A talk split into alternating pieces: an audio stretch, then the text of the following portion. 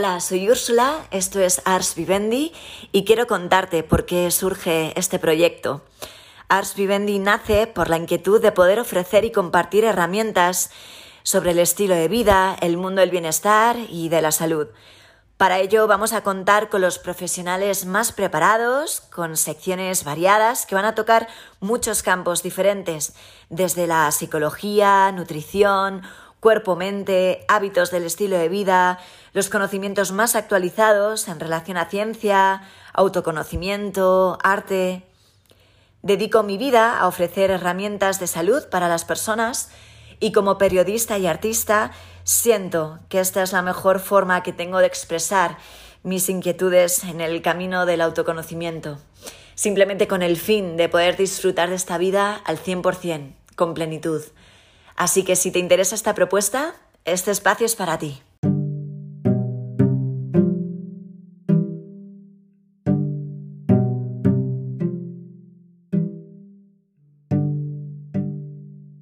Hola a todos, hola a todas, bienvenidos a este segundo episodio del podcast Ars Vivendi. En este segundo episodio he querido compartir una herramienta que para mí en este último, este tiempo ha adquirido muchísimo protagonismo en mi vida. Recuerdo este verano eh, como David Villar, que espero que poder tenerle en, algún episodio del, del, podcast, me comentaba fascinado que había conocido a una astróloga maravillosa, que había sido increíble la sesión y es cierto que para mí la astrología siempre es algo que me ha generado mucha curiosidad, em, ha estado ahí de alguna manera en mi vida un poco latente, pero sí que es cierto que en este último tiempo ha adquirido mucho más protagonismo y bueno, le he puesto más, más trabajo personal, sobre todo porque bueno, he descubierto una herramienta de autoconocimiento muy potente y ha sido gracias a Desislava Vangelova. Bienvenida, Desi a este segundo episodio del podcast. Muchísimas gracias, Úrsula. Muchas gracias por, invitarme. Me hace muchísima ilusión acompañarte en, este nuevo episodio de, de Ars Vivendi. Eh, escuché el primer, el primer episodio del podcast y me encantó. Así que felicidades por, por esta nueva andadura en la que estoy convencida de que podrás compartir con muchísimas personas tu pasión por la vida por la vida saludable y compartir no solo tu trayectoria, sino también la trayectoria de muchas otras personas que, buscan ese equilibrio y esa felicidad en, la vida. Muchísimas gracias, Desi, a ti, porque desde luego que además parte de haber dado el paso en iniciar este podcast es, es gracias a, ti. Eso ahora después lo, hablaremos un poquito, pero quiero presentarte un poco para que eh, las personas puedan saber un poquito de tu trayectoria. Eres astróloga, consultora de Ayurveda profesora de Kundalini Yoga y meditación. También haces eh, terapia de flores de Bach, terapia podal y masaje metamórfico. ¡Wow, Desi! Eh, mm, tu inquietud y tu curiosidad es, es, inmensa, ¿no? O sea, cuéntame un poquito cómo ha sido tu evolución eh, respecto a todas estas eh, terapias ¿no? que has ido eh, adquiriendo ese conocimiento y sobre todo llegar al punto de la astrología. ¿Cómo apareció la astrología en tu vida? Y, y bueno, imagino que te la cambiaría de alguna manera como para hacer de ello pues tu camino profesional. Pues la verdad es que la astrología fue el principio, el comienzo de todo este camino de, andadura, de búsqueda personal de, la verdad, de mi verdad, de, una explicación, de un sentido, de un porqué de todo lo que me estaba ocurriendo en, en la vida. Y también una búsqueda de ese perfecto equilibrio que nunca consigo en mi propia vida, equilibrio entre mente, cuerpo, emociones, energía, y que en su momento, pues todo empezó por, por, mi interés por la, por la astrología y fui avanzando a través de diferentes em, bueno, escuelas, em, terapias, em, simplemente pues completando em, aquello que en un primer momento despertó la, astrología para al final acabar en ese punto en el que empecé, pero habiendo integrado pues el conocimiento que me, que me habían ofrecido tanto el yoga como el ayurveda, como todas las demás eh, terapias complementarias con las que tuve la oportunidad de, estudiar, de trabajar, de practicar. Y bueno, pues como te decía, todo empezó en realidad con la, con la, con la astrología desde muy pequeña. Me fascinaban las personas que mm, por, una, por un don natural o por una sensibilidad especial, pues tenían esa capacidad de, avanzar en el tiempo y poder predecir lo que le podía pasar a una persona, ¿no? Y a mí en aquel momento esto me llamaba mucho la atención, pero no por nada, porque yo siempre me he considerado una persona muy, muy lógica, muy racional, muy con, los pies en la tierra, ¿no? Entonces, para mí era increíble el que alguien pudiera tener ese, ese don, ¿no? Y cuando ya de mayor descubrí que existe la astrología y es una, bueno, sé que muchos la llaman pseudociencia hoy en día, pero en realidad es una, digamos, de las, uno de los conocimientos, voy a llamarlo conocimiento, eh, más antiguo que existe en, la Tierra, pues me di cuenta de que existía pues todo, todo un sistema de, conocimiento, de, ideas, de, de, explicación de todo lo que nos ocurría en la vida en base a esa observación eh, de los eh, movimientos, de las posiciones, de los tránsitos planetarios. Y para mí, mm, de repente, todo adquirió un, sentido, un significado y también encontré esa, esa digamos, fórmula de poder, poder encontrar una explicación, en algunas, eh, en algunas ocasiones hasta una eh, predicción de aquello que podía ocurrir, pero basado en eh, algo muy concreto, en algo muy científico. En el fondo, la astrología está basada en la astronomía y en los movimientos de los cuerpos celestes, ¿no? Por lo tanto, para mí, el descubrir que existe algo que de una forma organizada y sobre todo con una trayectoria de miles y miles de años que pudiera explicar eh, nuestra forma de ser, aquello que nos ocurre en el día a día, pues para mí fue como un wow, existe otro mundo, ¿no? Qué maravilla, sin duda alguna es, es, es, un, es todo un universo, ¿no? Y de hecho te quería preguntar, porque ah, para aquellas personas que quizás no estén familiarizadas con la astrología, que no conozcan y demás, eh, es normal, ¿no? Que a veces es escepticismo respecto al tema, ¿no? De un poco concepto de esto es brujerías, algo muy místico, em, pero realmente lo que has dicho tú, ¿no? O sea, ¿en qué base se sustenta la astrología y cómo consideras que nos puede ayudar? Pues la astrología se basa precisamente en esas posiciones de los, de los planetas en el momento de nuestro nacimiento o en cualquier momento de nuestra, de nuestra vida.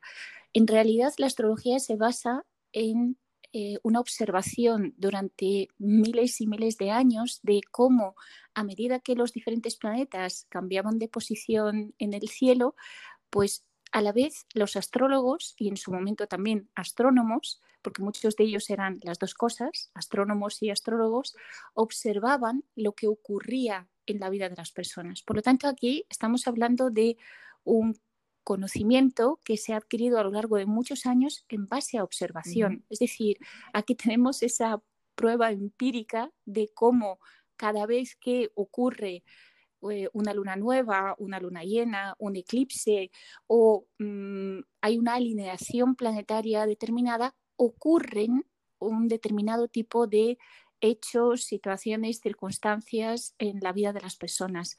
Esa observación de dependiendo del momento del año en el que el mes del año, eh, el día del año en el que nacen determinadas personas, observar cómo muchas de ellas comparten una serie de cualidades, características, forma de ser, pues todo esto en realidad es producto de muchos años de observación. Aquí no estamos hablando de eh, nada canalizado, como mm, pueda haber en otras, en otro tipo de, digamos, de Mm, de, culturas o de escuelas de filosofía. No, aquí estamos hablando de una observación y de eh, llegar a una serie de conclusiones en base a observar cómo ese movimiento de los, de los planetas, de los cuerpos celestes, provoca una serie de, o se refleja, más que provoca, yo hablo de reflejo, ¿no? Esa teoría de los espejos, de cómo es arriba, es abajo. Lo que ocurre eh, a nivel planetario refleja aquello que nos ocurre en nuestra, propia, en nuestra propia vida.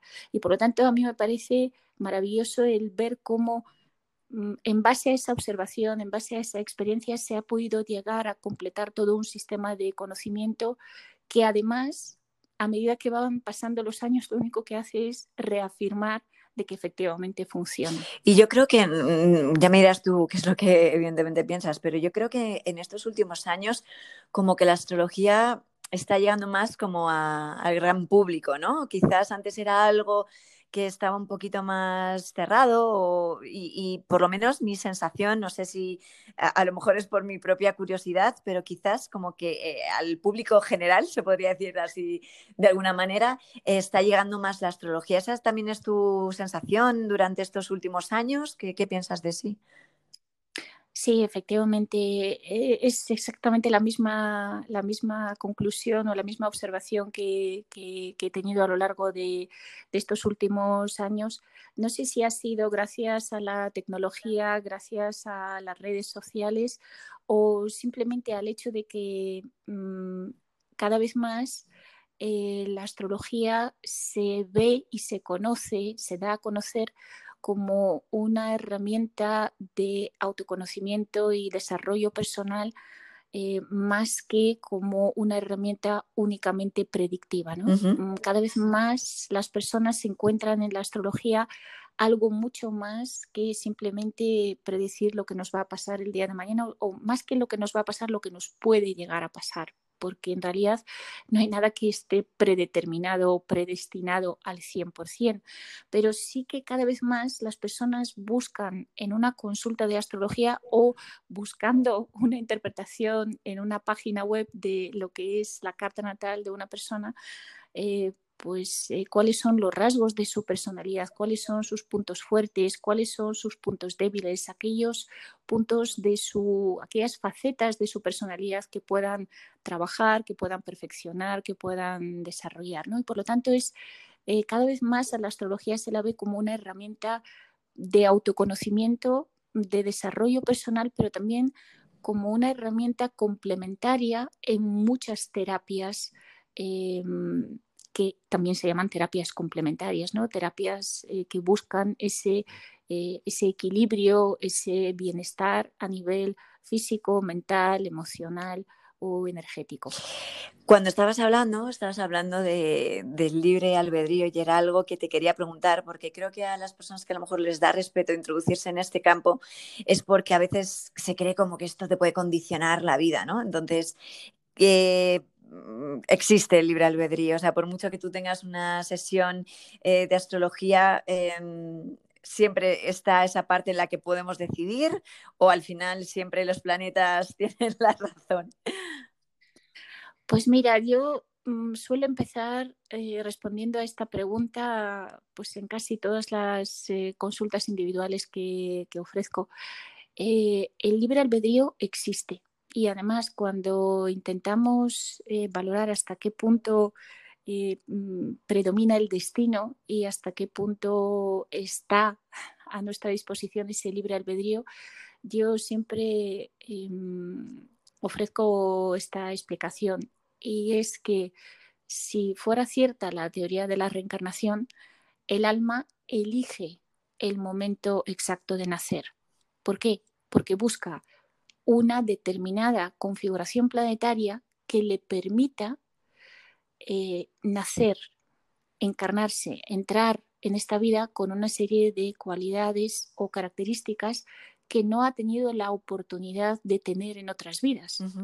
Y además buscando la oportunidad de vivir una serie de experiencias a lo largo de la vida que en otras encarnaciones no ha tenido esa oportunidad.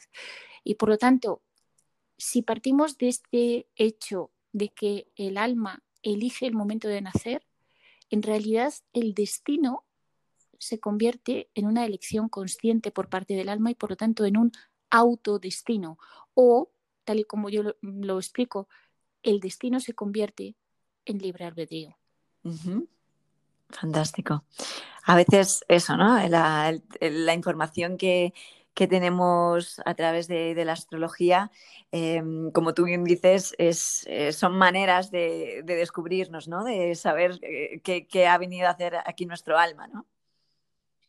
Así es, y de hecho, em, aunque en astrología nos centramos principalmente en esta, en esta encarnación, sí que un, desde el punto de vista sobre todo de la astrología evolutiva, lo que, en lo que nos fijamos es en cuál es ese propósito de esta encarnación, cuál es el propósito del alma, cuál es el punto de su camino evolutivo y cuáles son, por lo tanto, los aspectos, las cualidades, las características o las potencialidades que podemos trabajar, perfeccionar eh, en, esta, en esta encarnación. Y muchas veces la astrología evolutiva nos ayuda precisamente a eh, encontrarle ese objetivo último, ese sentido, ese, esa explicación del porqué de, de, de, esta vida y de esta experiencia en esta vida. Y para ello, eh, cuéntame, explícame bien el tema de las cartas astrales, qué tipos hay, em, qué es lo que se ve con cada una porque yo soy la primera que en eso tampoco me gustaría que, me aclararas. Pues es una duda muy, muy habitual. De hecho, muchas veces las personas se ponen en contacto conmigo pidiéndome una consulta de carta astral y yo siempre lo que pregunto es qué tipo de carta astral, porque hay muchos tipos de, de carta astral. La carta natal es una de ellas pero también es la más, la más importante. Pero aparte de la carta natal, existen muchas otras, como puede ser la carta de tránsitos, la carta de revolución solar, la carta de progresiones o carta progresada, la carta de arco solar, eh, la carta de sinastría. Es decir, existen muchísimos tipos de cartas que nos dan respuestas a diferentes tipos de preguntas. Pero claramente la carta natal es la más importante, es la primera, pero también la más importante, la que tiene que ver con el momento de nuestro nacimiento y la posición que tenían los planetas en ese momento, pero también con esa energía, con esa forma de ser, con esas potencialidades que llevamos desde el momento de nuestro nacimiento y que tenemos la oportunidad de desarrollar a lo largo de la vida. Por lo tanto, esa carta natal se refiere al momento de nuestro nacimiento, pero también nos acompaña a lo largo de toda la vida. Y por lo tanto, cada vez que busquemos preguntas a respuestas atemporales, nos podemos dirigir a esa carta natal que es como un pozo de sabiduría sin fondo que siempre podrá aportarnos más y más información y permitirnos redescubrirnos o conocernos mejor a nosotros mismos. Desi, cuéntanos eh, los aspectos que consideras que son más determinantes en una carta natal. La carta natal contiene muchísimas capas de, información y a veces eh, bueno, podemos estar horas y horas y horas hablando y descubriendo eh, pues, toda esa información que, contiene la carta natal. En mi caso, llevo años eh, trabajando sobre la mía y todavía me sigo sorprendiendo cómo descubro pues, pequeños detalles de los que no fui consciente desde el primer momento. Eh, no obstante, hay como un mínimo, hay una serie de puntos que son muy importantes en, una carta natal y que creo que en cualquier eh, interpretación, en cualquier consulta individual, pues es importante prestarle la debida, la debida atención. Em, la carta natal contiene la posición de todos los planetas eh, del sistema solar en el momento de nuestro nacimiento. pero de todos ellos, las posiciones más importantes son las del Sol, la Luna y, por supuesto, el ascendente. En el caso del ascendente no es un planeta y ahora lo, explicaré, pero digamos que el Sol, em, o mejor dicho, el signo en el que se encuentra el Sol en el momento de nuestro nacimiento, em, nos da esas eh, características, esa personalidad, esa forma de ser que nos, em, con la que nos mostramos en el mundo exterior, con la que nos comportamos eh, en la vida ante el resto del mundo. Mientras que la luna tiene que ver con nuestra vida interior, pero también con nuestras emociones, con nuestra, con nuestra esencia, con nuestra forma, eh, digamos, más, em, nuestra forma de ser más intuitiva, pero también nuestra forma de ser más pura, nuestra verdadera, nuestra verdadera esencia. De hecho, perdona que te corte, cuando tuvimos la sesión me sorprendió mucho eso, ¿no? Como la importancia que me contabas de la luna, porque yo como que no le había dado así demasiada importancia y me decías, no, no, es que realmente es como tu subconsciente, ¿no? Es como es casi tan importante, ¿no? Como, como el sol, ¿no? O sea, de, lo que dice de uno incluso yo diría que es más importante que el sol. El sol no deja de ser pues esa forma que esa forma consciente que tenemos de proyectar una determinada imagen o de comportarnos pero habiendo mm, procesado, habiendo controlado, el resultado, ¿no? O, aquello que externalizamos, aquello que exteriorizamos en el, hacia, hacia afuera. Es decir, nos comportamos de una mm, determinada forma que previamente hemos podido madurar. Y por lo tanto no deja de ser como una proyección, pero yo diría controlada o consciente de aquello que queremos mostrar de nosotros mismos. Que ojo, no es que no tenga que ver con lo que somos, lo somos, pero la luna me parece que sí que refleja esa forma de ser más auténtica que, llevamos. Y precisamente por reflejar esos patrones inconscientes que, llevamos dentro, creo que nos puede describir de una forma mucho más completa que eh, el, sol. De hecho, muchas veces en terapia em, se suele tener más en cuenta el signo de la luna que el signo del sol precisamente como algo que realmente es capaz de describirnos eh, como personalidad, como potencialidad y sobre todo como una actitud ante la vida. Mientras que el ascendente, que es ese punto del que, del que te hablaba anteriormente, pues es el punto de comienzo de toda la carta y eh, es el punto que de alguna forma refleja también nuestra forma de ser, pero sobre todo quiénes somos por dentro, cómo nos sentimos por dentro, cómo nos comportamos hacia afuera, pero sobre todo qué parte de nosotros es la que perciben los demás, cómo nos perciben los demás. Muchas veces describe también nuestras características o cualidades a nivel físico, pero también describe nuestra actitud ante la vida, nuestra forma de ser también. Por lo tanto, entre los tres, entre el Sol, la Luna y el ascendente, em, pues de alguna forma podemos tener como el esqueleto o la base de la, de la carta natal. Por supuesto, em, tener en cuenta em, no solo el ascendente, sino también el medio cielo, que es el punto en el que comienza la casa 10. Toda la carta natal se divide en 12 casas astrológicas y cada una de estas casas refleja diferentes ámbitos de nuestra vida y el medio cielo, al igual que el ascendente, el medio cielo como el punto de comienzo de la casa 10, pues también es otro punto importante de la carta que nos eh, viene a reflejar pues em, desde un punto de vista profesional cuál es el ámbito en el que podemos mejor desarrollar esas cualidades personales que, que llevamos. El descendente, que es otro punto, el punto de comienzo de la casa 7, que refleja la forma en que nos relacionamos con los demás el bajo cielo, que es el punto de comienzo de la casa 4 y que de alguna forma habla de eh, nuestro mundo interior, de, nuestros orígenes, de la familia de la que provenimos, también de nuestras emociones de forma similar a la luna, pues estos cuatro puntos son también muy interesantes eh, en, una, en una carta natal. Y por último también mm, el nodo norte de la luna, porque refleja precisamente aquello para lo que hemos venido a trabajar desde un punto de vista evolutivo, desde un punto de vista espiritual. Al igual que Quirón, que es un asteroide, no es un planeta, es un asteroide y que es el que nos habla de aquello que todavía venimos arrastrando de otras vidas y que tenemos la oportunidad de trabajar y perfeccionar en esta vida. Mm, de eso yo te quería preguntar acerca de Quirón. porque, bueno, ahora nos, cuentas un poquito más eh, acerca de qué significa eh, Quirón y sobre todo cómo integrarlo, ¿no? Porque yo te acuerdas que en nuestra sesión era como, ostras, pero ¿cómo que hago para que no me condicione como Quirón el, el resto de la vida? Y tú me decías, bueno, es que es como una asignatura que está siempre ahí, ¿no?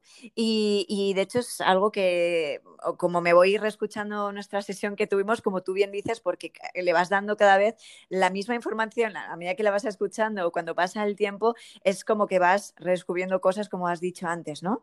Y, y eran unas dudas que, una de las dudas que yo tenía, ¿no? Es como, vale, sabiendo que Quirón representa como esa herida que hemos venido a trabajar, ¿no? Más o menos, y ahora tú si quieres lo desarrollas mejor. Em, ¿Cómo lo integramos sin que nos condicione creyendo que, que siempre vamos a tener como eso como condicionamiento?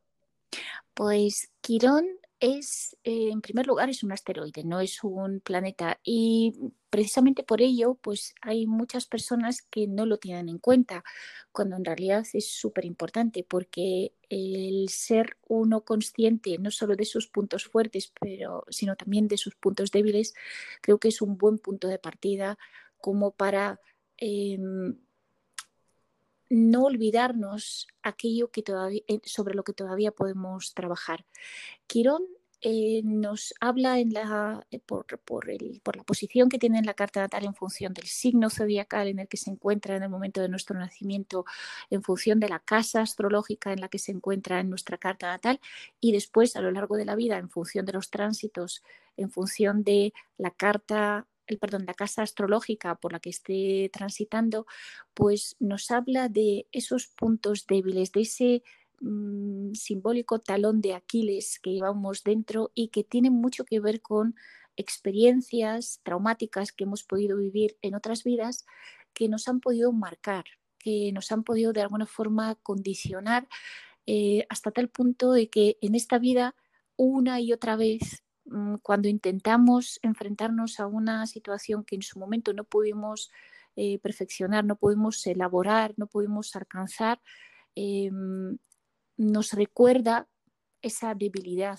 interna que llevamos, pero no deja de ser una oportunidad de mejorar, una oportunidad de reconocer la vulnerabilidad que llevamos dentro como seres humanos, como a nivel psicológico, eh, darnos cuenta de que mm, experiencias que hemos podido vivir en otras vidas todavía son capaces a nivel energético de, mm, no digo de condicionar, pero sí de alguna forma de acompañar o mm, experiencias que nos, que nos ocurren en esta vida.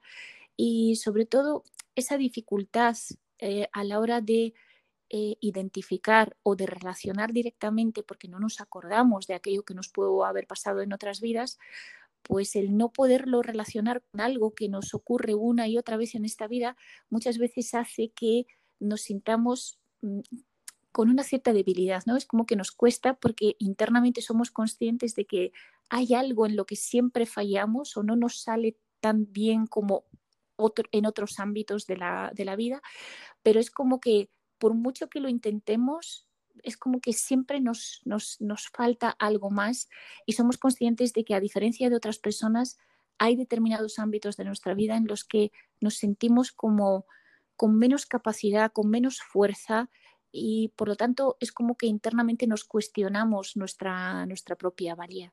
Y por lo tanto creo que Quirón es un, es un, es un arquetipo muy interesante con el que podemos trabajar pero además trabajar a lo largo de toda la vida, porque trabajar con Quirón, mm, tu pregunta de cómo lo integramos, pues la, mi respuesta es trabajándolo a diario. No nos queda, no nos queda otra. Fíjate, es curioso porque em, hay momentos en la vida en los que Quirón eh, se hace como más presente. Y mm, de hecho, eh, lo que llaman la crisis de los 50, pues suele ser uno de esos puntos neurálgicos en la vida de las personas cuando Quirón se hace muy presente porque vuelve por tránsito a la misma posición que tenía en el momento del nacimiento. Y por lo tanto, recuerda a la persona mm, esa vulnerabilidad que llevamos desde el mismo momento del nacimiento y que a su vez tiene que ver con experiencias vividas en otras vidas. Dentro de la carta natal, creo que bueno, hay temas generales que nos mueven a todos, como el amor, el trabajo y la salud.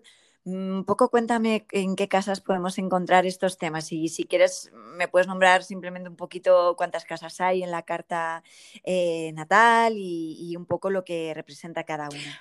La carta natal está dividida en 12 secciones que se denominan casas astrológicas y van de la casa 1 a la casa 12.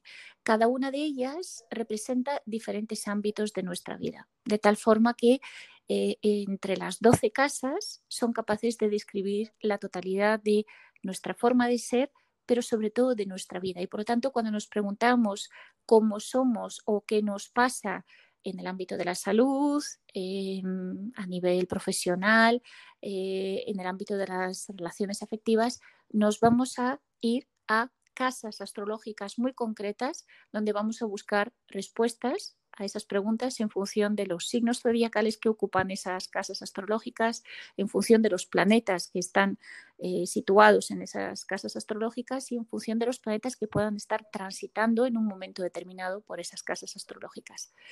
Em, respondiendo a tu pregunta, pues eh, hay mm, temas básicos que nos preocupan a todos y creo que no hay consulta en la que no me pregunten por el amor, por ejemplo, el amor o las relaciones de pareja. Y allí pues eh, suelen ser importantes la casa 5 y la casa 7. La casa 5 tiene que ver con las relaciones afectivas que mantenemos, pero que mm, son relaciones que em, lo que llamamos relaciones de noviazgo, ¿no? Mm, que son relaciones que todavía no llegan a tener el nivel de formalidad o no llegan a tener la convivencia que sí se tiene Em, eh, cuando nos referimos a la casa 7. La casa 7 suele ser la casa astrológica por excelencia que describe las relaciones o el tipo de relaciones que mantenemos con otras personas a nivel afectivo y dentro de esa casa 7 su punto de comienzo que se llama descendente es precisamente uno de esos cuatro puntos cardinales de la carta natal a los que se les da una especial importancia. A nivel profesional, se suelen tener en cuenta dos casas astrológicas. La casa 10, que es la que refleja nuestra carrera profesional, aquello para lo que hemos venido mm, a desarrollar desde un punto de vista profesional.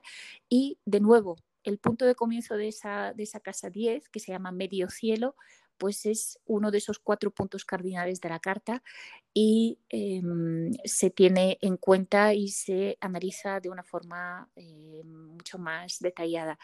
En el caso de las personas que trabajan por cuenta propia, también se tiene en cuenta la casa 7, porque la casa 7 comparte eh, esos dos significados. Por un lado, relaciones afectivas, relaciones de pareja, y por otro lado, actividades profesionales desarrolladas por, cuenta propia o las relaciones que a nivel profesional podamos establecer con otras personas con las que nos asociamos para desarrollar una actividad profesional, pero por cuenta propia. Y en cuanto a la salud, pues eh, normalmente se analiza la casa 6, que es la que refleja esa relación entre eh, cuerpo y mente, em, el funcionamiento del propio cuerpo físico, la fisiología, el metabolismo de la persona y también esas enfermedades, em, bueno, más que enfermedades, esos desequilibrios que puntualmente podemos tener a nivel de, salud, pero que puedan ser fácilmente eh, recuperables. ¿no? Mientras que en la casa 12 se suelen em, estudiar o analizar las enfermedades Mm, crónicas o las enfermedades graves o incurables. Así que normalmente pues las casas 5 y 7 la 10, la 6 y la 12 suelen ser pues las casas estrella de, en cualquier consulta de, En cualquier consulta.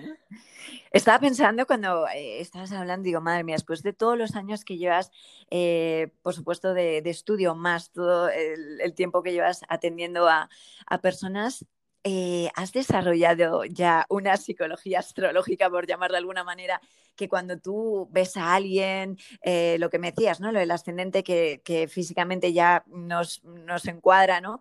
O por la manera de hablar, tú ya ves un poco en plan de Sol, eh, Tauro, ascendente, ¿te viene ya después de tanto tiempo? Porque al final yo sí que creo que cada uno en su profesión al final desarrolla como una psicología que te ayuda como a ver un poquito más allá y en este caso me produce muchísima curiosidad saber esto. Pues es cierto que con el paso de los años el contacto con diferentes tipos de personas te ayuda a a, desarrollar esa, digamos, facilidad a la hora de identificar esos arquetipos que llevamos dentro de nosotros.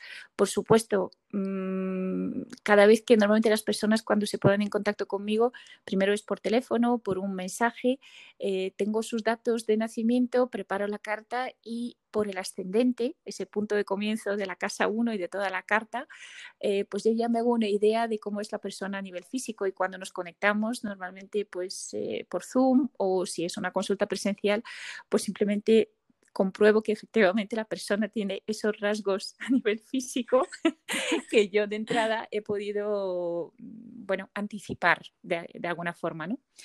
Y luego, en cuanto a pues, formas de ser, personalidad o el hecho de que pues, todas las personas que, mm, que, tienen el sol en un signo determinado compartan una serie de características, pues efectivamente lo compruebo una y otra vez. Al igual que pues, cuando una persona o personas mm, puedan estar pasando por un tránsito similar, eh, pues observo cómo efectivamente hay similitudes ¿no? Eh, en la forma en que están viviendo esos tránsitos astrológicos. Qué maravilla. es que es un universo, de verdad. Eh, quería preguntarte, ya que nos has hablado un poquito de la carta natal, cuéntanos en qué consisten los tránsitos. Pues los tránsitos son, representan la posición actual que tienen los planetas y que por supuesto es una posición diferente a la posición que tenían en el momento de nuestro nacimiento, pero desde esa posición actual los planetas siguen influenciando, siguen acompañándonos durante la vida y siguen activando eh, diferentes ámbitos de nuestra vida. Es como que de forma cíclica eh, ponen el foco de atención en determinados ámbitos de nuestra vida para que les prestemos atención, para que aprendamos, para que integremos em, experiencias, aprendizajes y sobre todo nos dan esa oportunidad de a través de esas experiencias que vivimos en esos ámbitos de la vida muy concretos, descubrir esas potencialidades que llevamos dentro. ¿no? Yo siempre digo que en la carta natal eh, queda reflejada eh, pues esa información genética y energética que llevamos a nivel potencial, pero que se puede ir eh, manifestando solo a través de los tránsitos. Y por lo tanto, a medida que nos ocurren em, situaciones muy concretas en la vida y que a nivel astrológico vienen reflejadas por una determinada posición planetaria, un determinado tránsito planetario em, por una casa astrológica, pues eh, eso es lo que nos permite mm, precisamente eh, descubrirnos esas, experiencias. Y te quería comentar respecto a los tránsitos, em, si por ejemplo se repite pues que Júpiter llega a tu casa, a la casa a la que sea, a la 8, a la que, a la que en ese momento, puede pasar que es como una situación que se vuelva a dar en tu vida, pero en ese momento eh, has hecho el trabajo personal y te ves respondiendo ante una circunstancia parecida de una manera diferente. Por lo tanto, mm, quería con esto hacer una, eh, compartir esta reflexión contigo, a ver qué, qué pensas tú, cómo la astrología, ¿no? Al final, el movimiento de los planetas, cuando vuelven a, a ciertos puntos de tu carta, te permiten ver cuánto hemos evolucionado, cuánto no, ¿no? O sea, al final es una manera de, poder ver nuestra evolución en la vida. Estoy totalmente de acuerdo contigo. Efectivamente, esos tránsitos de los planetas cada vez que vuelven a la misma posición pasados X años nos permiten darnos cuenta siempre y cuando mm, nos, demos ese permiso ¿no? de, de observarnos, de reflexionar de comparar dónde estábamos y dónde estamos en un momento determinado, Em, nos permiten observar esa evolución, que, esa trayectoria mm, de desarrollo personal que, llevamos a lo largo de la vida. Hay tránsitos que se repiten em, varias veces a lo largo de la vida. Has puesto como ejemplo Júpiter. Júpiter, por ejemplo, tiene un ciclo de 12 años, por lo tanto, una vez cada 12 años eh, vuelve a la misma posición eh, que podría ser la posición que tenía en el momento de nuestro nacimiento, o simplemente vuelve a transitar por la misma casa astrológica que 12, 24, 36, 48 o 60 años atrás. ¿no? Y por lo tanto, en el caso de Júpiter, por ejemplo, como lo llaman del gran benéfico, pues siempre está asociado a em, circunstancias, digamos, que nos traen algún tipo de regalo, abundancia, expansión, crecimiento, es decir, eh, situaciones en todo caso favorables para nuestro desarrollo, pero otras, como pueden ser, por ejemplo, eh, pues las, eh, lo que se llama la, revolución de Saturno, el retorno de Saturno a su posición natal y que ocurre una vez cada 28 o 29 años, pues ese planeta sí que es uno de estos que realmente nos ayuda a darnos cuenta de hasta dónde hemos alcanzado en nuestro proceso de madurez, a nivel mental, a nivel emocional, a nivel material también. Y por lo tanto, hay tránsitos que efectivamente marcan ese, vale, hasta dónde he llegado, cuánto más me queda por trabajar, por perfeccionar. Y también hay otros tránsitos, como pueden ser, por ejemplo, los tránsitos de Plutón que ocurren una vez en la vida o nunca. Pero cuando ocurren, suelen marcar un antes y un después en nuestra vida y por lo tanto están asociados a aprendizajes muy importantes. Qué maravilla. La verdad es que eh, eh, da tanto que pensar, ¿no? El, hecho de cómo a través de la astrología, em, claro, o sea, al final es una información tan valiosa que tienes para poder, ¿no? Para poder verte a ti misma o a ti mismo que creo que es una, vamos, creo que es un regalo poder tener la, información y a partir de ya cada una, cada uno pues es libre de, ver hasta dónde quiere, se, quiere implicar ¿no? en, el, en, el, en, el, trabajo.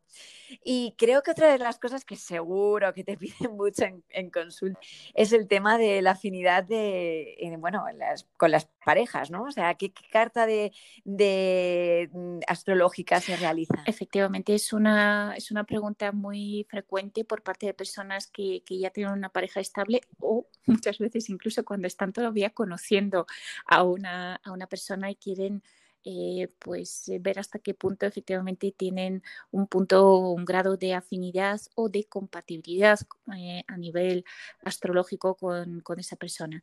Normalmente la carta de sinastría es la que nos ofrece esa posibilidad de ver cómo eh, la carta natal de una persona interactúa con la carta natal de la otra. Es decir, cómo la posición de los diferentes planetas en el momento del nacimiento de una de las dos personas se relacionan, qué aspectos forman con esos mismos planetas o el resto de los planetas en la carta natal de la otra persona.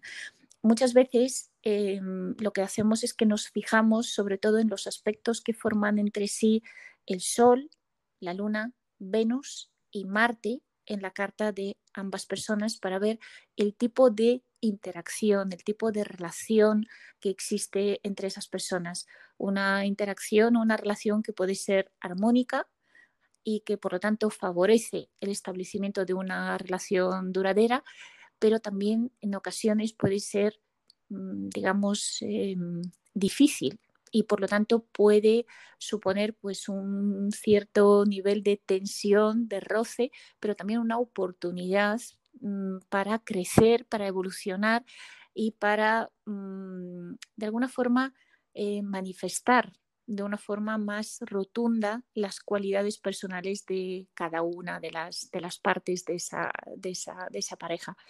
También existe otro tipo de carta, eh, lo que se llama la carta compuesta, que analiza em, de una forma muy interesante, eh, buscando el punto intermedio entre el sol de una persona y el sol de la otra persona, entre la luna de una persona y la luna de la otra persona, y así con cada uno de los planetas en base a eh, esos puntos intermedios, de hecho se llama carta compuesta o carta de puntos medios, lo que hace es que refleja el tipo de relación que establecen entre sí las personas, la propia relación como un ente independiente de cada una de las dos personas, pero que también aporta mucha información respecto a cuál es el objetivo de esa relación que se establece entre, entre ambas partes. En, este aspecto de, las relaciones, em, tú puedes ver si la afinidad entre dos personas va a suponer el, entablar una relación o ves que eso se queda en una historia y sin más. ¡Wow! Eso ¿Cómo lo gestionas en una, en una consulta? Es una responsabilidad tremenda porque, claro, si tú tienes la capacidad de ver por cómo están las casas, los planetas, que eso no va a ir más allá de que no va a ser una relación, eh, ¿qué responsabilidad, Desi? ¿Cómo, cómo gestionas eh, la información tan potente que, pues sí, que, ves? que es una, es una responsabilidad y con el paso del tiempo, pues he llegado a la conclusión de que lo mejor que puedo hacer es ser lo más sincera posible con las personas y no disfrazar eh, algo que ya de una forma neutral los planetas reflejan. ¿no? Em, el tipo de relación que se establece entre dos personas eh, es el mismo que se va a establecer con independencia de que esas personas se conozcan a los 20, 30, 50 o 70 años.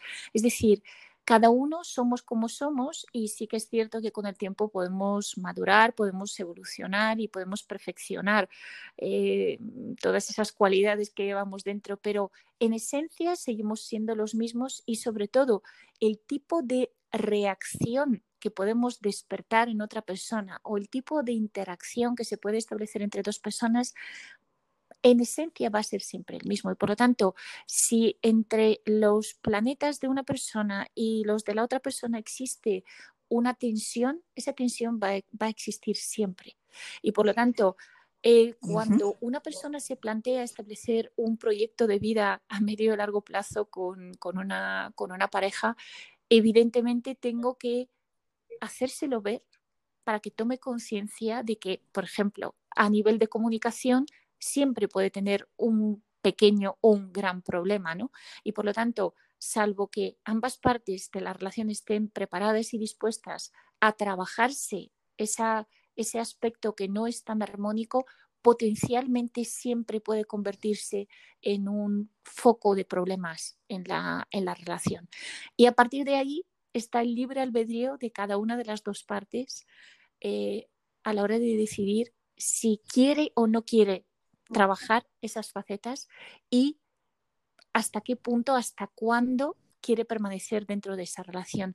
Y ahí me siento totalmente eh, tranquila, ¿no? Porque sé que las personas van a estar en esa relación mientras mm, esa relación les permita evolucionar. Y de hecho, ahí ya entran en segundo término también los tránsitos por los que atraviesan las, las personas, ¿no? Y muchas veces, pues en base a esos tránsitos que viven, eh, puedo de alguna forma indicarles cuáles son las probabilidades de que puedan superar mm, esos, bueno, roces, fricciones o bueno, retos que presenta la, la, relación. Pero cuando esos aspectos, digamos, o esos retos se ven en la propia carta de sinastría o en la carta compuesta, pues ahí evidentemente tengo que hacer esa advertencia de que esto es algo que va a acompañar la relación mientras la relación dure y mientras las dos partes quieran que esa relación dure. Y de hecho, cuando son personas con las que puedo tener un cierto tipo de contacto y, por lo tanto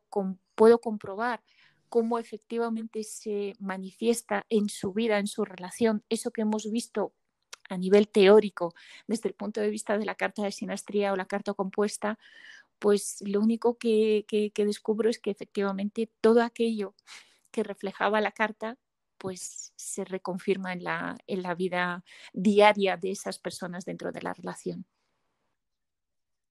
Claro, entonces en los tránsitos, eh, pues se podría decir que es eh, como el, timing, ¿no? O sea, en ese Así es, es el timing y, lamentablemente en ocasiones hay tránsitos que son tan definitivos que por mucho que las personas intenten evitarlos, evadirlos o justificarlos o disfrazarlos o endulzarlos, al final pues terminan, terminan actuando en su, en su esencia más pura y por lo tanto provocan esos cambios que inevitablemente todas las relaciones viven tarde o temprano eh, y que son necesarios para que ambas personas puedan, puedan evolucionar. ¿no? La cuestión es que en determinadas relaciones las personas cambiando cada una y haciendo, siguiendo cada una su, su, propio camino evolutivo, son capaces de acompañarse mutuamente y esperarse cuando es necesario para seguir mm, haciendo ese camino juntos. Y hay otras veces cuando se desacompasan tanto y las velocidades de, evolución de cada una de las partes están, son tan diferentes que, llega un punto en el que las dos partes se dan cuenta de que en realidad eh, están haciendo ese camino, pero en realidad en solitario. Es decir, la pareja es algo teórico, pero en realidad el camino lo están haciendo de una forma totalmente individual, ¿no? Y suele coincidir con momentos en los que deciden realmente pues no continuar con esa, con esa relación. En ocasiones las personas deciden continuar ese camino con otras personas y otras veces deciden simplemente pues continuar el camino en solitario o emprender un camino diferente. Claro, al final, bueno, la, la evolución ¿no? y ser honestas, honestos con nuestra propia evolución, eh, evidentemente eso tiene un efecto en, la pareja, ¿no? En algunos casos, como tú bien dices, pues sí que es totalmente viable, ¿no? Y, en otros casos, pues, pues no, pero al final esa información que tienes tú, entiendo que con la responsabilidad que es, eh, por supuesto que, hay, que darla, ¿no? Y luego ya que cada uno, pues evidentemente eh, tome la decisión que... Me parece que, la sinceridad es, es lo mejor y de hecho Mm, esa fue mi forma de, conectar de una forma mucho más consciente con la, astrología hacía 11, 12 años casi, cuando yo misma pasaba por, por un momento de, ruptura a nivel, a nivel de, pareja y acudí a, la consulta de la que fue después mi profesora de, astrología, María Garrido, que gracias a ella pues eh, soy la astróloga que soy a día de, a día de hoy. Y recuerdo perfectamente cómo, ella me hablaba de los tránsitos mm, que yo estaba viviendo en ese momento y me daba las diferentes opciones ¿no? Mm, eh, con las que se podían manifestar de alguna forma esos, esos tránsitos. Yo estaba empeñada en agarrarme a, a, aquella posible manifestación que era como la más favorable. ¿no? Finalmente no fue así. Y a raíz de, aquello que yo experimenté, que además tuve la oportunidad de, experimentar en dos, en dos ocasiones, porque muchas veces los tránsitos duran varios meses y se pueden repetir determinadas situaciones, ¿no? Da igual que sea con la misma persona o con personas diferentes, pero tenemos esa oportunidad de vivir en más de una ocasión y en un espacio de tiempo relativamente corto el mismo tipo de circunstancia, pero porque necesitamos terminar de integrar un aprendizaje, una lección, una, una, experiencia en sí, ¿no? Y mi propia, mi propia vivencia en ese momento, mi propia experiencia en ese momento, pues me hizo reflexionar, ¿no? De, em, efectivamente hay tránsitos que, que bueno, son, son definitivos, pero también necesarios para nuestro despertar y para nuestro propio proceso evolutivo, porque repetir lo mismo todos los días no tiene absolutamente ningún sentido. Evolucionar es lo único que nos puede motivar a abrirnos a facetas nuevas de todo aquello que llevamos dentro como un potencial. Y al final yo creo que es la, también la sensación de, bueno, de que hay un orden superior, ¿no? Que, en el que yo creo que hay que confiar, ¿no? Que a veces cuando se dan las cosas, eh, sí que es, como lo veamos, ¿no? Es como lo pones a tu favor para crecer o lo pones en tu contra y te victimizas y de ahí, pues, mm, poco, poco, poco vamos a hacer, ¿no? Eh, un poco la mirada con la que tengamos en, eh, respecto a nuestro propio camino creo que es muy importante para saber cómo gestionar cuando ciertos acontecimientos en nuestra vida pues pueden ser duros, pero al final eh, siempre suele ser, ¿no? Que en esos momentos más duros, inevitablemente es cuando más aprendemos, En mi caso concreto, si no hubiera sido por esa em, crisis personal que viví en aquel momento como consecuencia de una ruptura con una, con una pareja, no me hubiera planteado dedicarme de forma profesional a la astrología por supuesto, en su momento mm, me interesé a nivel personal, evidentemente, pero poco a poco ese camino me llevó a plantearme dedicarme de forma profesional a la astrología. Así que hoy en día solo le puedo estar agradecida a la pareja que tuve en ese momento y que fue quien de forma inconsciente, tanto él como yo, pues mm, de una, forma inconsciente, pues me, me impulsó a que iniciara un camino que para mí ahora mismo es muy importante en mi vida. Desi, para este 2021, cuéntanos un poquito la energía que nos muestran los astros en rasgos un poquito así generales. ¿Cuál va a ser la energía para pues este hablaba año? hace un momento de cambios, ¿no? Y claramente la palabra cambios sigue siendo la palabra estrella de, a nivel astrológico para este año 2021. El año pasado, el año 2020, también fue un año de cambio, pero fue un año de más bien de crisis y una oportunidad de transformación eh, eh, de, nuestras, de nuestras vidas. Y en este año 2021 eh, lo que tenemos es la oportunidad de manifestar ese cambio, de llevar a cabo, de poner en práctica todo ese cambio de patrones, cambio a nivel mental, eh, cambio mm, de rumbo incluso. Muchas personas se están, se están planteando introducir cambios muy importantes en su vida, mm, no solo a nivel profesional, también eh, como estilo de vida, como, como, como, como objetivos, ¿no? Y también a nivel personal, como desarrollo personal, también a nivel de relaciones de pareja. Y claramente los tránsitos astrológicos, los aspectos astrológicos, eh, los aspectos planetarios a lo largo del año 2021 nos hablan de esa necesidad de poner en marcha eh, poner en práctica todos esos cambios que hemos realizado internamente y que ahora necesitan manifestarse. Eh, ¿Qué ocurre? Que cuando hacemos cambios tan, tan importantes en nuestras vidas, a veces nos cuesta, ¿no? Y a medida que eh, intentamos cambiar un patrón, pues nos damos cuenta de que muchas veces nos vuelve a salir, eh, bueno, por un lado una cierta resistencia al cambio, eh, por otro lado es como que de forma inconsciente volvemos a actuar de la misma forma en que lo hemos hecho en, en otras ocasiones. Y claramente el tipo de cambios a los que nos estamos enfrentando nos piden hacerlo todo de una forma totalmente diferente y por lo tanto Em, es un año de reconstrucción, pero también de aprendizaje, porque eh, tenemos que aprender a, vivir una vida totalmente diferente a la que nos habían enseñado. Nadie nos, puede enseñar en este momento cuál tiene que ser esa futura vida y por lo tanto cada uno estamos buscando pues eh, esa respuesta en el día en el día a día a base de prueba y error y cuestionándonos en todo momento eh, pues cada paso posterior que, vayamos a dar.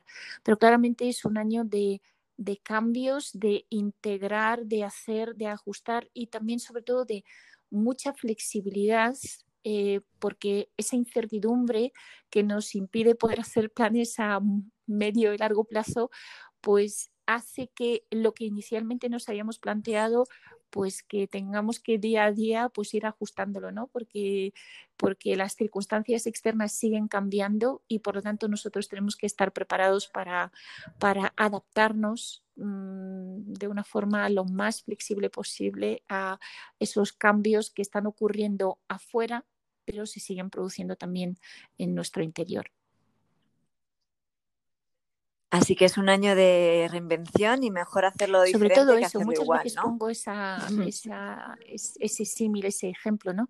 Cuando nos podemos hacer obras en casa, no tiene, o cuando destruimos una casa para, derribamos una casa para construir otra nueva, no tiene absolutamente ningún sentido volver a construir la misma casa.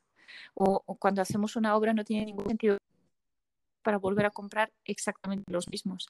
No tiene absolutamente ningún sentido y por lo tanto ahora de forma similar en 2021 nos, nos toca crear una nueva vida y plantearnos también, es un proceso no solo de reconstrucción, pero también de crear algo nuevo para los próximos 20 años. Es un proceso de, eh, es un comienzo de 20 años en los que tenemos la oportunidad de construir algo nuevo.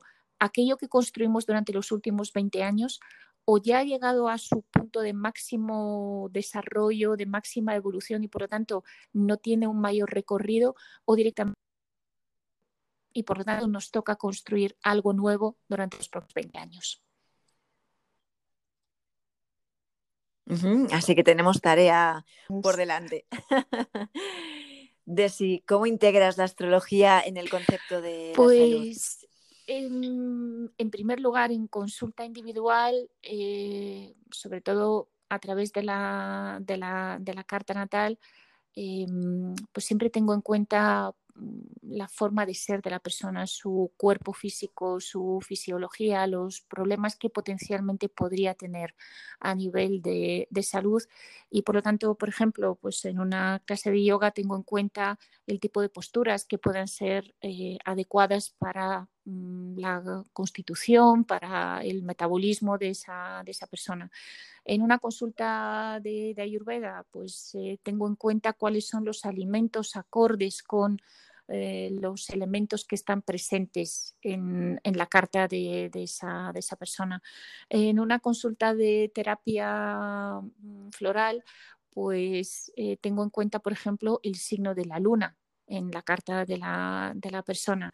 Em, en, una, en, una, consulta de terapia de sonido, pues tengo en cuenta en función de la carta natal de la persona, en función de los tránsitos que puede estar eh, viviendo la persona, pues cuáles son los gongs planetarios que pueden ser más adecuados o cuáles son los instrumentos de sonido más adecuados para eh, tratar a esa persona. Por lo tanto, eh, para mí la astrología em, es una herramienta muy valiosa em, en cualquier tipo de terapia pero, pero claramente em, tanto a nivel de yoga como a nivel de ayurveda o en terapia de sonido creo, creo que tiene una aplicación eh, muy directa y muy importante y sobre todo creo que ayuda a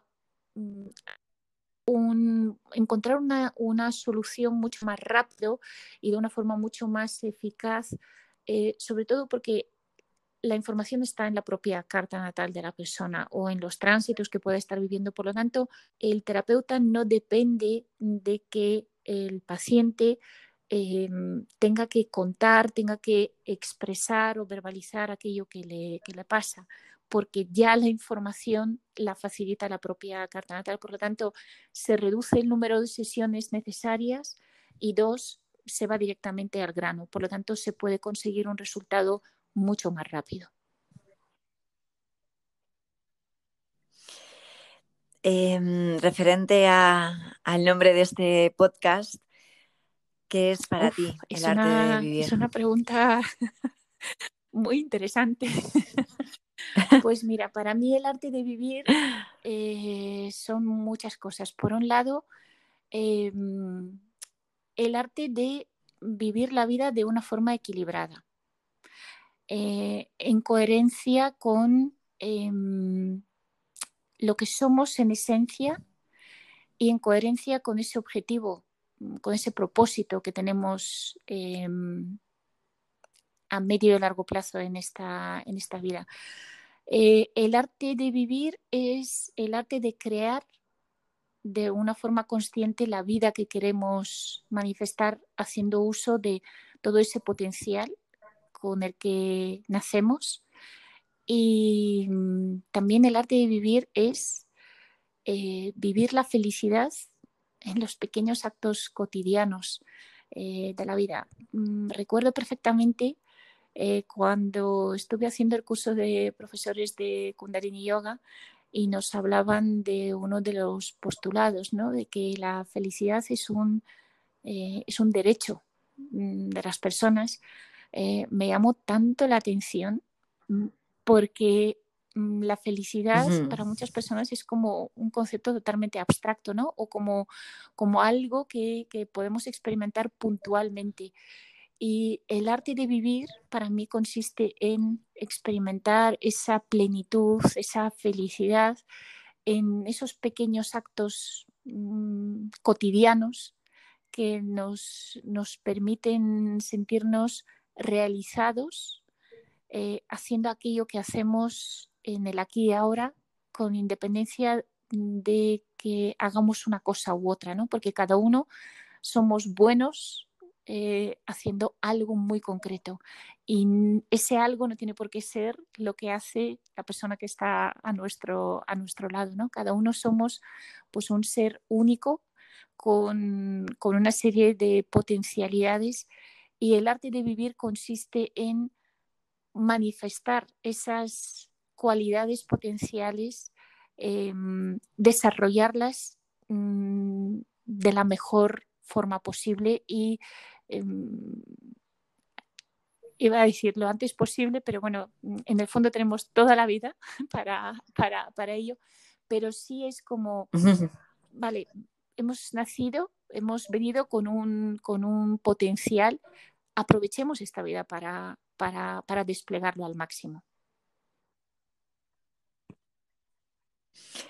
Qué maravilla de respuesta, que me has inspirado, me has, me has dado ahí un chute de, inspiración. Gracias, Desi, por tu fantástica respuesta.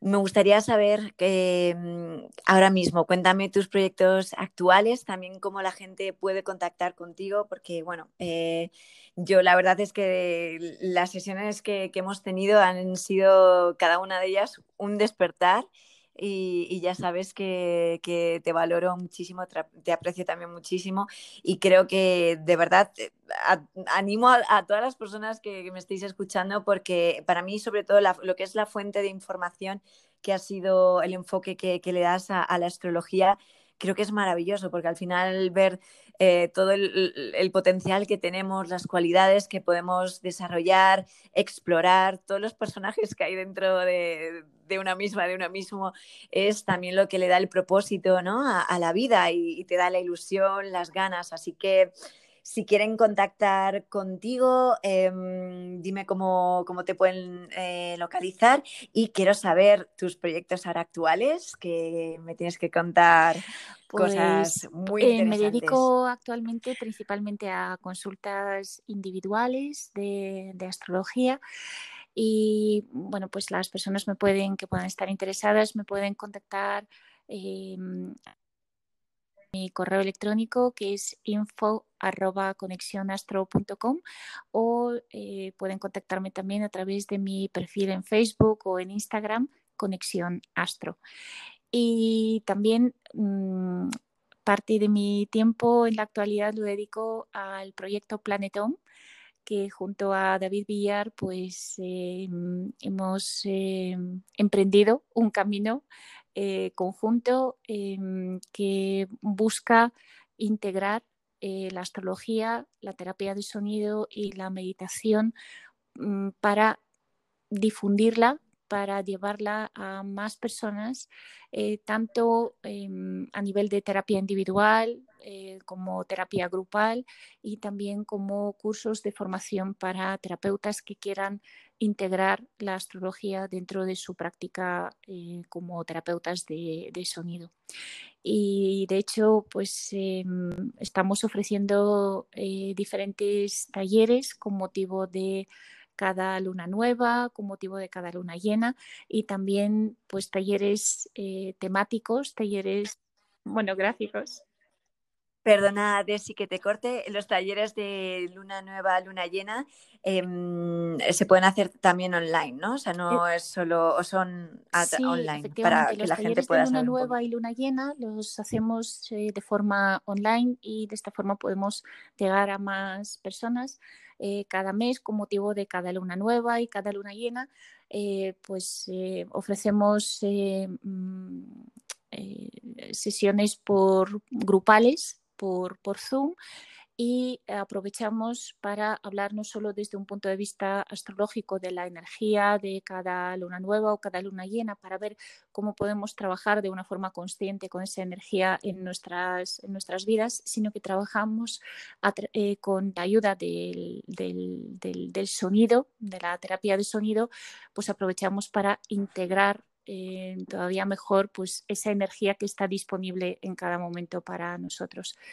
Y en cambio, los talleres monográficos, digamos, los talleres temáticos que ofrecemos y que mm, gracias a ti y gracias a tu maravillosa Shala, eh, pues eh, tenemos esa oportunidad una vez al mes en yoga eh, tenemos la oportunidad de ofrecer esos, esos talleres que son talleres de mm, unas tres, cuatro horas y que igualmente dedicamos em, en base a la astrología, en base a la terapia de sonido, en base a baños de sonido que ofrecemos con gongs planetarios, con cuencos, eh, cuencos tibetanos, cuencos de cuarzo, Shruti Box, eh, Tong Drum.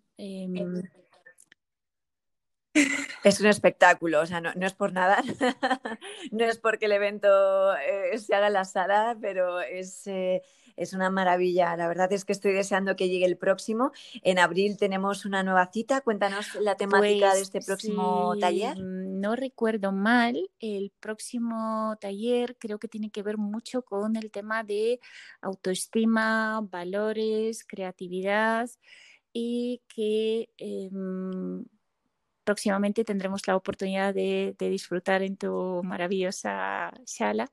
Y por supuesto, pues eh, llevaremos gongs planetarios para ese baño de sonido en, directo. En estos talleres también ofrecemos la posibilidad de que las personas que no puedan asistir presencialmente porque no vivan en Madrid o porque no, no, no puedan, eh, pues también ofrecemos esa posibilidad que también se conecten de forma online. Y y ya aprovechamos y decimos la fecha. El próximo 17 de, abril será el, próximo taller de, de Planet con Desi y, David. Así que animo a, todo el mundo que, que, se una porque es una experiencia que realmente es una experiencia. O sea, es que más que un taller, yo de verdad que, lo vivo como, una experiencia, ¿no? Como trabaja la astrología, esa sinergia, ¿no? De la sonoterapia con la astrología. Eh, eh, sales totalmente como si te hubieras pegado un viaje. Como te comentaba también, pues eh, ofrecemos también cursos de formación. tanto para, para, personas que se están iniciando como también para ya terapeutas de sonido formados, para em, mejorar su mm, preparación, su cualificación, su formación, sus conocimientos, tanto en el ámbito de la, de la sonoterapia, la musicoterapia, porque David Villar es, es músico, es, compositor, es productor y tiene una larga trayectoria en el, en el mundo de la música y ahora también como terapeuta de sonido pues puede aportar eh, esos conocimientos que cualquier terapeuta de sonido necesita desde un punto de vista musical. Y por mi parte, pues lo que aporto es eh, esos conocimientos de, astrología que eh, pueden ayudar a mejorar la práctica de cualquier terapeuta de sonido y especialmente a través del uso de los gongs planetarios aprender a usar esas herramientas de una forma eh, mucho más concreta y eh, buscar unos resultados eh, mucho más, digamos, eh, unos resultados más, mm, más rápidos ¿no? y, más concretos en la terapia con, con, pacientes que, que, necesitan equilibrar algún aspecto de su fisiología, de sus emociones eh, a nivel energético o resolver eh, cualquier cuestión que pueda suponer un, un, un reto, un desequilibrio, un problema en su vida. Desde luego que David y tú hacéis un, equipo perfecto y eh, vamos, me, hace muchísima ilusión que, podáis venir a, la sala con vuestra energía, con vuestro buen, hacer y, también con la magia que, que, creáis juntos. Así que estoy deseando de que llegue la próxima fecha y agradecerte, Desi, haber estado en este segundo episodio Em, para mí, eh, me repito, pero es, un regalo tenerte en, este espacio porque creo que, la labor que haces eh, es totalmente... Es, tan válido, ¿no? Poder vernos y, es tan difícil, ¿no? Que el tener esta información, al final, yo creo que es es un tesoro para poder descubrirnos y conquistarnos a, nosotros por haberme invitado y por haber eh, permitido que la astrología llegue a muchas más personas y bueno pues gracias a ti por sobre todo también por lo que ofreces en este en este podcast el, compartir tus, tus conocimientos tu, visión, pero también tu modo de vida, ¿no? Tu estilo de vida saludable, equilibrado y también tu forma de inspirar a las personas a, que se sigan superando a sí mismas. Muchísimas gracias. Muchísimas gracias y bueno, espero que, hayamos aportado un poquito más de luz y un poquito más de, que hayamos despertado ese interés por, la astrología eh, en, las personas que escuchen este podcast. Yo también lo espero. Muchísimas gracias y abrazo, un abrazo inmenso con todo mi amor.